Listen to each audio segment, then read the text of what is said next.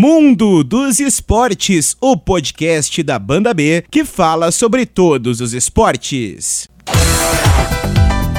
Olá para você ligado em mais um podcast do Mundo dos Esportes, o Espaço da Rádio Banda B de Curitiba para todas as modalidades. Eu sou Pedro Melo, repórter apresentador da Rádio Banda B e nós vamos a partir de agora com a terceira edição do podcast do Mundo dos Esportes. O assunto do programa de hoje é judô. Nós vamos conversar com uma judoca brasileira que compete na seleção brasileira de judô na categoria leve até 57 quilos. Ela conquistou a medalha de bronze bronze nos Jogos Olímpicos de Pequim em 2008, sendo a primeira mulher a ganhar uma medalha em esportes individuais para o Brasil na história dos Jogos Olímpicos. Ela também ganhou a medalha de ouro nos Jogos Sul-Americanos de 2010 em Medellín, na Colômbia, competição na qual ela foi a porta-bandeira do Brasil. Eu falo da Kathleen Quadros, que nasceu no dia 1 de outubro de 1987 em Ceilândia, no Distrito Federal,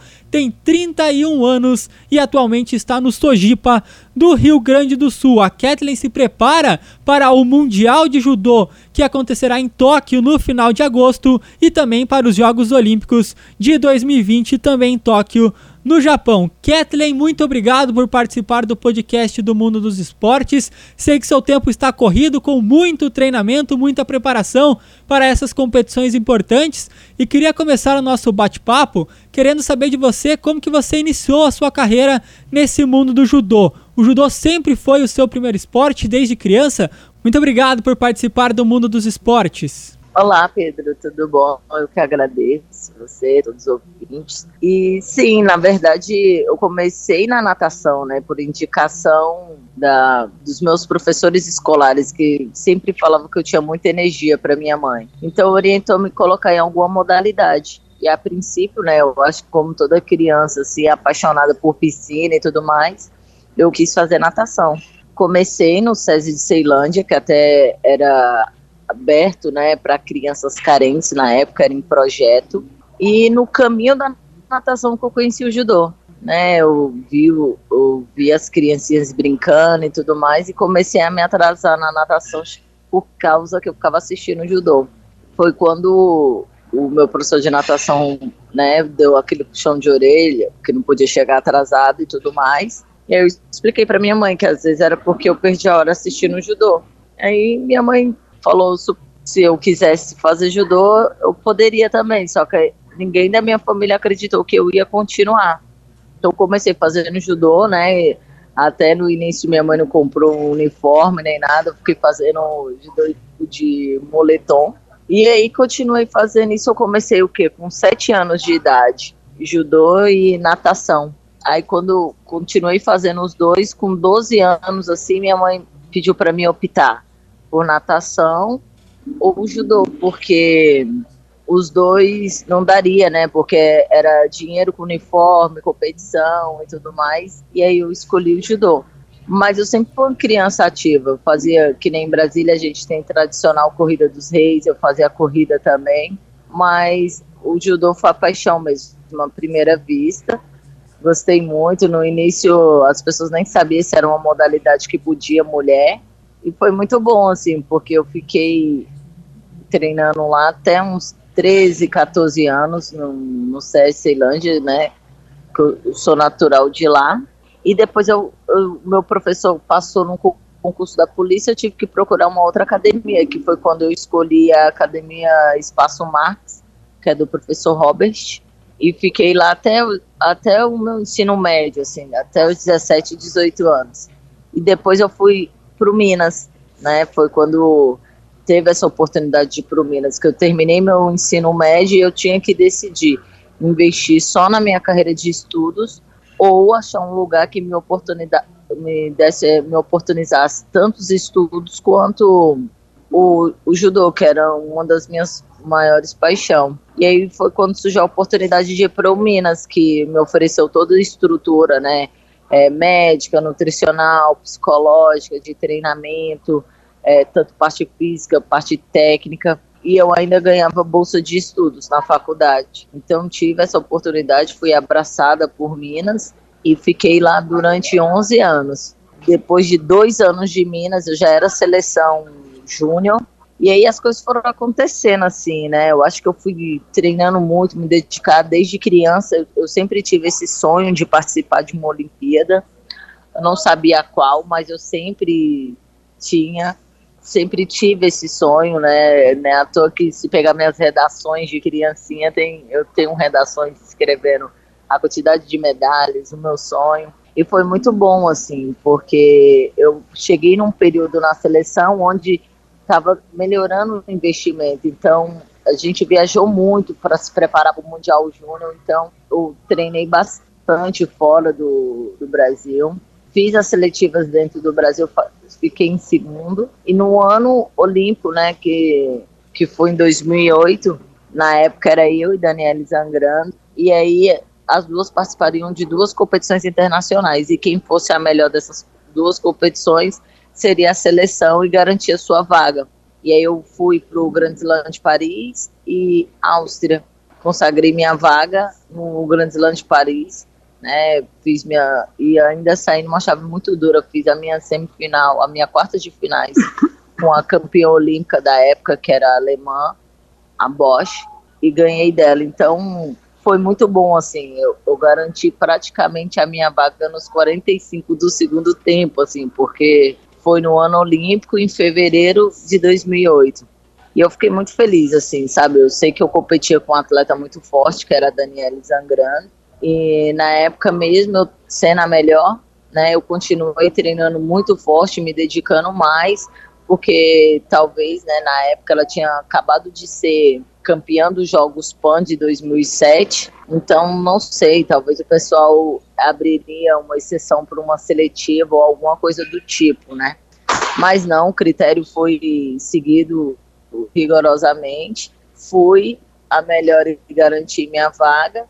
E aí tive essa oportunidade também, que diferente de outros ciclos, os, o feminino sempre viajou sem conhecer suas possíveis adversários. Eu não, tive a oportunidade de participar de um treino em Casa de Fel na Espanha, que é super tradicional, e para eles é um treino de verão, mas vai todos os atletas da Europa, né? Ásia, vai todo mundo para lá. E eu tive a oportunidade de treinar com as minhas possíveis adversárias na Olimpíada. Então apanhei muito nesse treino.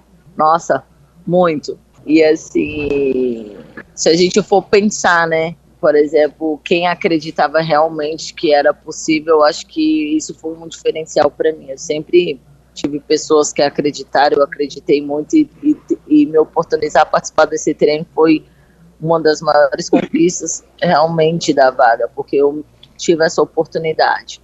E como que foi essa sua participação nos Jogos Olímpicos, depois dessa vaga conquistada, como você disse, aos 45 do segundo tempo, você teve ali a tão sonhada participação na Olimpíada em 2008? Eu cheguei na Vila Olímpica com a sensação de parque de diversão, estava muito deslumbrada, muito feliz em estar ali, mas querendo competir muito bem o melhor possível que eu pudesse, né? Eu, eu sabia que tinha atletas experientes, na época eu tinha 20 anos, eu sabia que tinha campeã olímpica, campeã mundial, que tinha todas essas meninas que tecnicamente poderia ser bem melhor que eu, mas eu coloquei na minha cabeça que não teria ninguém com mais vontade, com mais vontade que eu. Então eu estava numa expectativa de, de competir, mas uma expectativa positiva de mostrar tudo o que eu tinha aprendido, de, né, de todos os tropeços que eu tinha passado e viver essa Olimpíada foi um sonho para mim. Eu realmente não me senti pressionada na questão de vila, né? Alguns atletas, alguns atletas até preferem ficar mais concentrado, ficar mais fechado, né? Eu não, eu me diverti muito na vila, eu ia para a sala de jogos, eu conhecia todos o, a galera de outros países, acabava vendo atletas que eu só via na televisão, que nem na época o Phelps, a gente só via esses atletas pela televisão e ali tá dentro de uma Vila Olímpica com os melhores atletas do mundo inteiro reunido, né? Acaba a guerra, acaba tudo por, por esse momento e reunidos todos por um só objetivo. Então fiquei muito feliz em viver esse sonho E foi muito bom. Chegou o dia 11 de agosto, que foi o dia da minha medalha olímpica. Na época a gente pesava, né? No mesmo dia, então acordo, peso. A competição começa meio-dia. E aí eu descubro a, os sorteios das chaves umas duas semanas antes. Ah, quer dizer, uma semana antes a gente já sabe o sorteio da chave.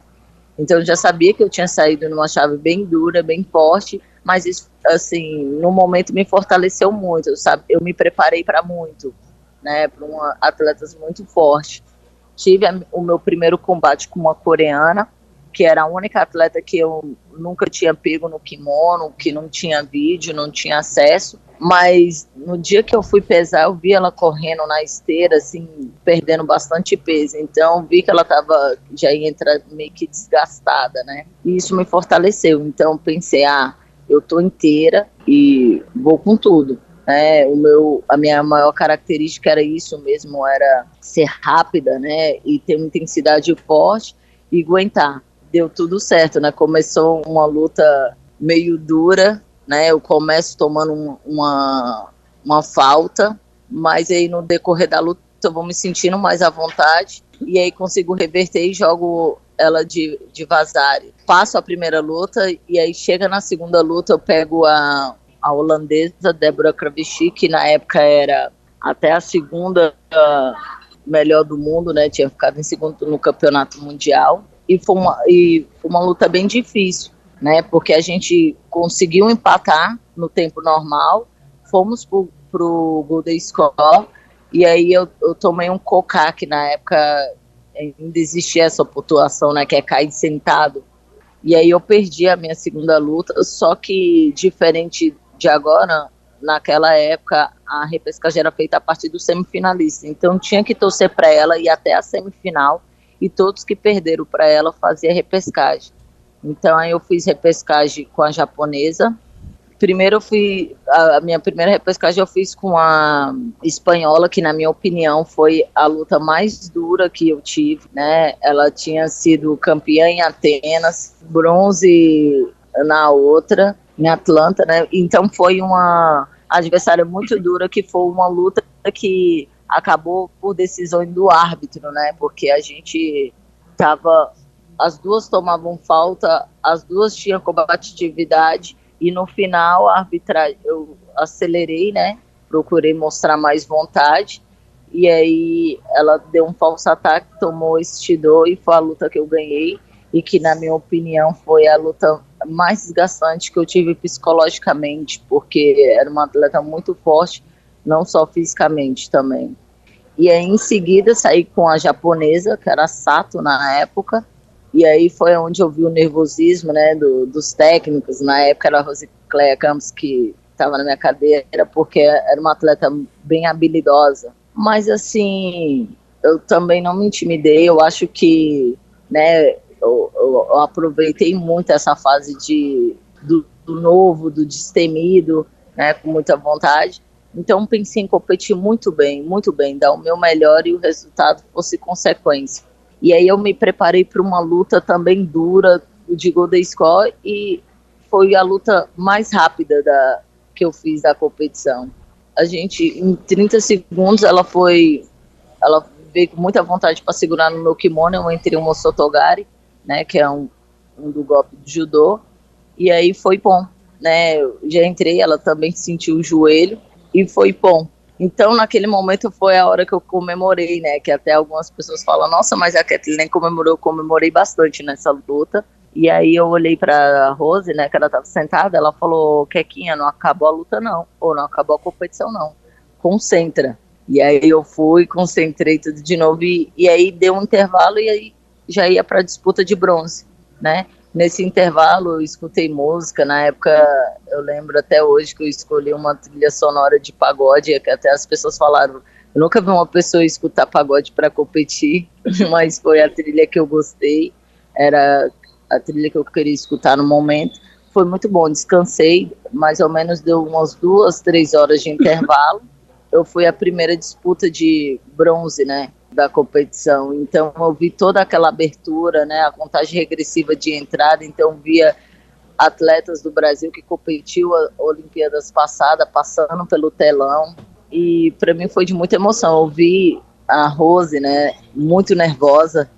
Não era toa que ela até bebia minha água toda hora, assim, de nervosismo. Mas eu fui muito focada, eu fui muito, assim, eu tinha assistido a semifinal, eu vi que é, qual era a adversária que eu ia lutar e me senti confiante. E aí eu lutei, também foi uma luta muito disputada. Fomos pro Golden Score, né? Eu tava ganhando de cocar. E aí, faltando 20 segundos para acabar a luta, eu tomo uma punição, empata na a pontuação, fica cocar para as duas, e aí a gente vai pro Golden Score, que é esse tempo a mais, né, para definir. E aí eu ganho, ela entra um golpe, eu acredito meio desequilibrado, eu dou um contra-golpe, né? Eu até brinco com esse golpe de, eu chamo ele de tio Carlão porque era um tio que um, um tio que quando eu era pequena chamava ele de tio Carlos. E aí ele dava esse golpe e eu consegui fazer na competição e fiquei muito feliz que na hora que eu jogo, como é um golpe de sacrifício, todas as pessoas, né, a Rose, o pessoal da arquibancada fica na expectativa de quem foi esse golpe, né? E aí o árbitro da Vazare só que chama os laterais, né, para confirmar a pontuação, e aí eles tiram de Vazare para Ipom.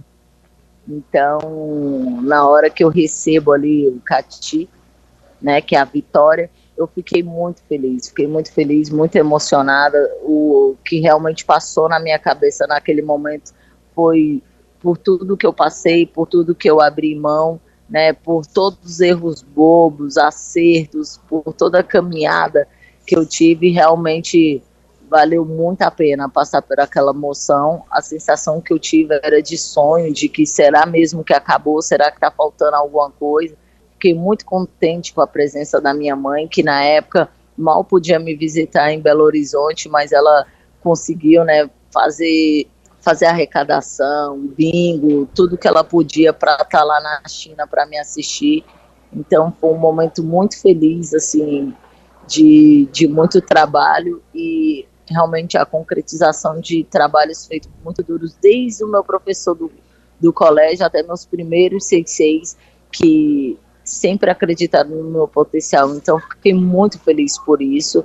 Me tornar a primeira mulher medalhista olímpica em esporte individual, isso realmente aconteceu, né, de, de ser a primeira, mas eu fiquei muito é, orgulhosa de, disso tudo, porque não foi uma luta só minha, a gente, o judô feminino estava lutando muito por espaço, por oportunidade, né, que, é, que nem eu comentei, eu cheguei numa época que estava melhorando as condições de treinamento para o feminino, então fiquei muito feliz porque o judô feminino merecia e também um trabalho feito muito duro por, por atletas antes de mim, né, que deram continuidade e não desistiram dessa modalidade aqui no Brasil, porque se a gente for reparar, o judô feminino competitivamente no judô só entrou em 82, então é muito pouco tempo, né?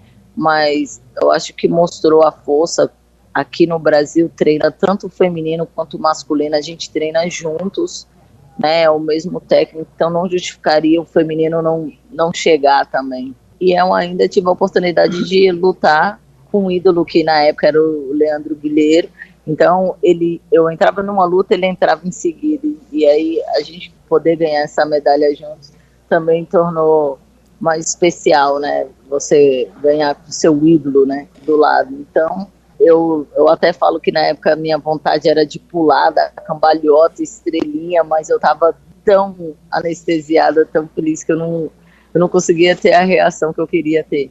Mas sem dúvida, muito feliz e muito grata por todos ali, por todas as pessoas que me ajudaram, né, por todas as pessoas que contribuíram, né, para mim ir para o Minas, as competições iniciais que eu tinha, a, a, minha mãe era cabeleireira, às vezes não podia ir todo sábado competir, me levar na competição, então sempre tinha uma amiga que ajudava, sem dúvida nenhuma, foi muito especial para mim e ainda fui com a minha amiga, né, que é a Erika Miranda, a gente começou judô juntas no SES. Ela foi para essa Olimpíada, infelizmente não lutou porque tinha machucou o joelho. E aí eu levei todo, todo todo aquele sofrimento, né, que ela estava passando, eu transformei para mim em motivação. Então, foi um, um, momento único e mágico, assim, na, na minha vida, mas o realmente o sentido disso tudo foi toda a caminhada, foi tudo que eu passei ter valido a pena. Muito bacana essa história e você, como você disse, foi a primeira mulher do Brasil a conquistar uma medalha em uma categoria individual nos Jogos Olímpicos. Você tem ideia do tamanho desse feito e também da importância que essa medalha teve para a continuidade, para o crescimento do judô feminino no Brasil? Ah, eu fiquei muito feliz em poder, em poder contribuir dessa forma. Eu vou admitir que no início, quando isso aconteceu, era, foi tudo muito novo para mim, né?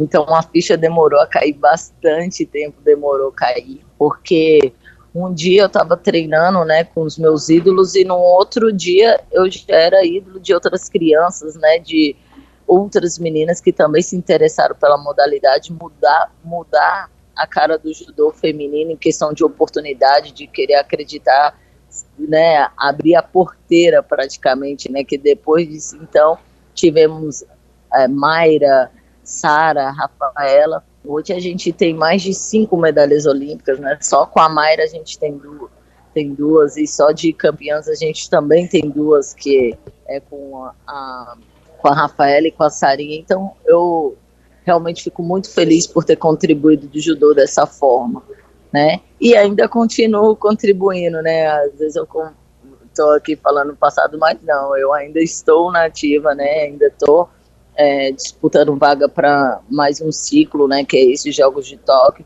e eu fico assim muito feliz por, por essa família, né? Quando a, as pessoas comentam que judô é uma família, é justamente isso. Apesar de ser um esporte individual, a gente não consegue treinar sozinhos, a gente depende é, principalmente dos nossos adversários e ter exemplos de mulheres guerreiras que nem eu tive, né?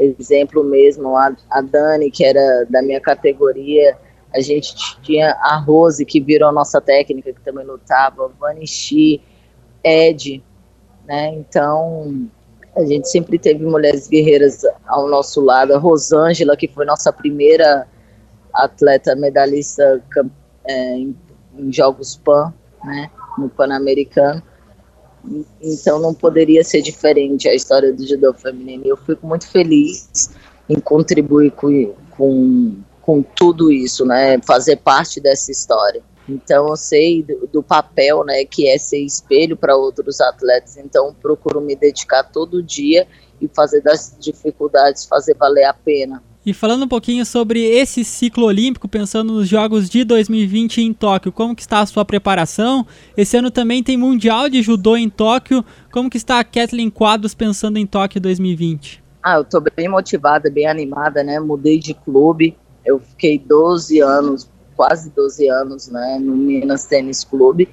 E mudei de clube agora, recentemente. Eu tenho um ano de Sojipa, vim para o Sul, Porto Alegre justamente atrás disso, de novos desafios, de novos resultados, né? Então estou me sentindo bem animada com essa mudança. No início, né? Eu senti muito, assim, porque acaba que é outra característica, é outro clube, são outras janelas de adaptações, mas eu acredito ter feito a melhor escolha. Estou muito feliz na Sojipa, que é um dos melhores clubes do Brasil né? O Seisei Kiko, que é o Antônio Carlos Kiko, foi considerado o melhor técnico de 2018, né, da, da América Latina, com maior número de medalhistas em mundiais e olímpicos, tanto da base quanto do sênior. Então, o material humano é muito grande, o grupo é muito forte, muito unido, muito fechado. Então, estou muito feliz e, em contrapartida, isso vem refletindo nas minhas expectativas né, nos meus treinos. A gente está tendo a oportunidade de estar tá treinando fora também. Sábado agora a gente vai fazer um treinamento na Espanha de duas semanas. Em seguida já faz uma competição no Grand Prix de Budapeste, o feminino, e o masculino vai para o Canadá, Montreal. Então a preparação está sendo feita muito forte, tanto dentro do Brasil quanto fora. Isso realmente só aumenta a minha motivação e a expectativa que não dá para ser diferente a não ser muito positiva, que a gente tem, né, já esse mundial no final de agosto, 25 de agosto até dia, uh, dia 1 de setembro, em Tóquio, que com certeza já deve estar mais ou menos testando as instalações de Tóquio, então um lugar muito especial. Eu estou bem animada, assim. Legal, boa sorte então para você, Kathleen. Queria agradecer a sua participação aqui na Banda B, no podcast do Mundo dos Esportes. Ficamos na torcida aqui para você no Mundial de Tóquio também nos Jogos Olímpicos do ano que vem. Muito obrigado pela sua participação, por contar um pouquinho da sua história aqui para a Banda B. Imagina, eu que agradeço, Pedro, você e todos os ouvintes, pelo carinho e pela torcida de sempre viu? Obrigadão. Essa é a entrevista com a judoca Kathleen Quadros, medalhista de bronze já nos Jogos Olímpicos de Pequim em 2008, medalha de ouro nos Jogos Sul-Americanos de 2010 e que se prepara para as disputas do Mundial de Judô em agosto e para os Jogos Olímpicos de Tóquio em 2020. E assim nós vamos ficando por aqui com mais uma edição do Mundo dos Esportes. Nós voltamos na próxima semana com mais uma edição. Valeu, galera, e até a próxima!